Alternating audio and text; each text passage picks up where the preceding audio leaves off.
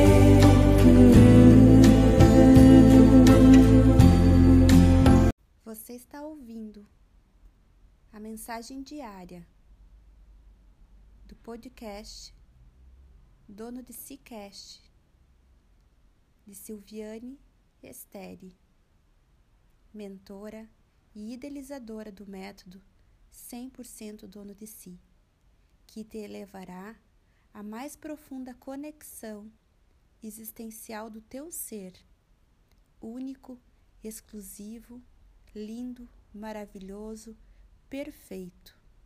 Você é o que você é. Você é o eu sou. Amanhã tem mais.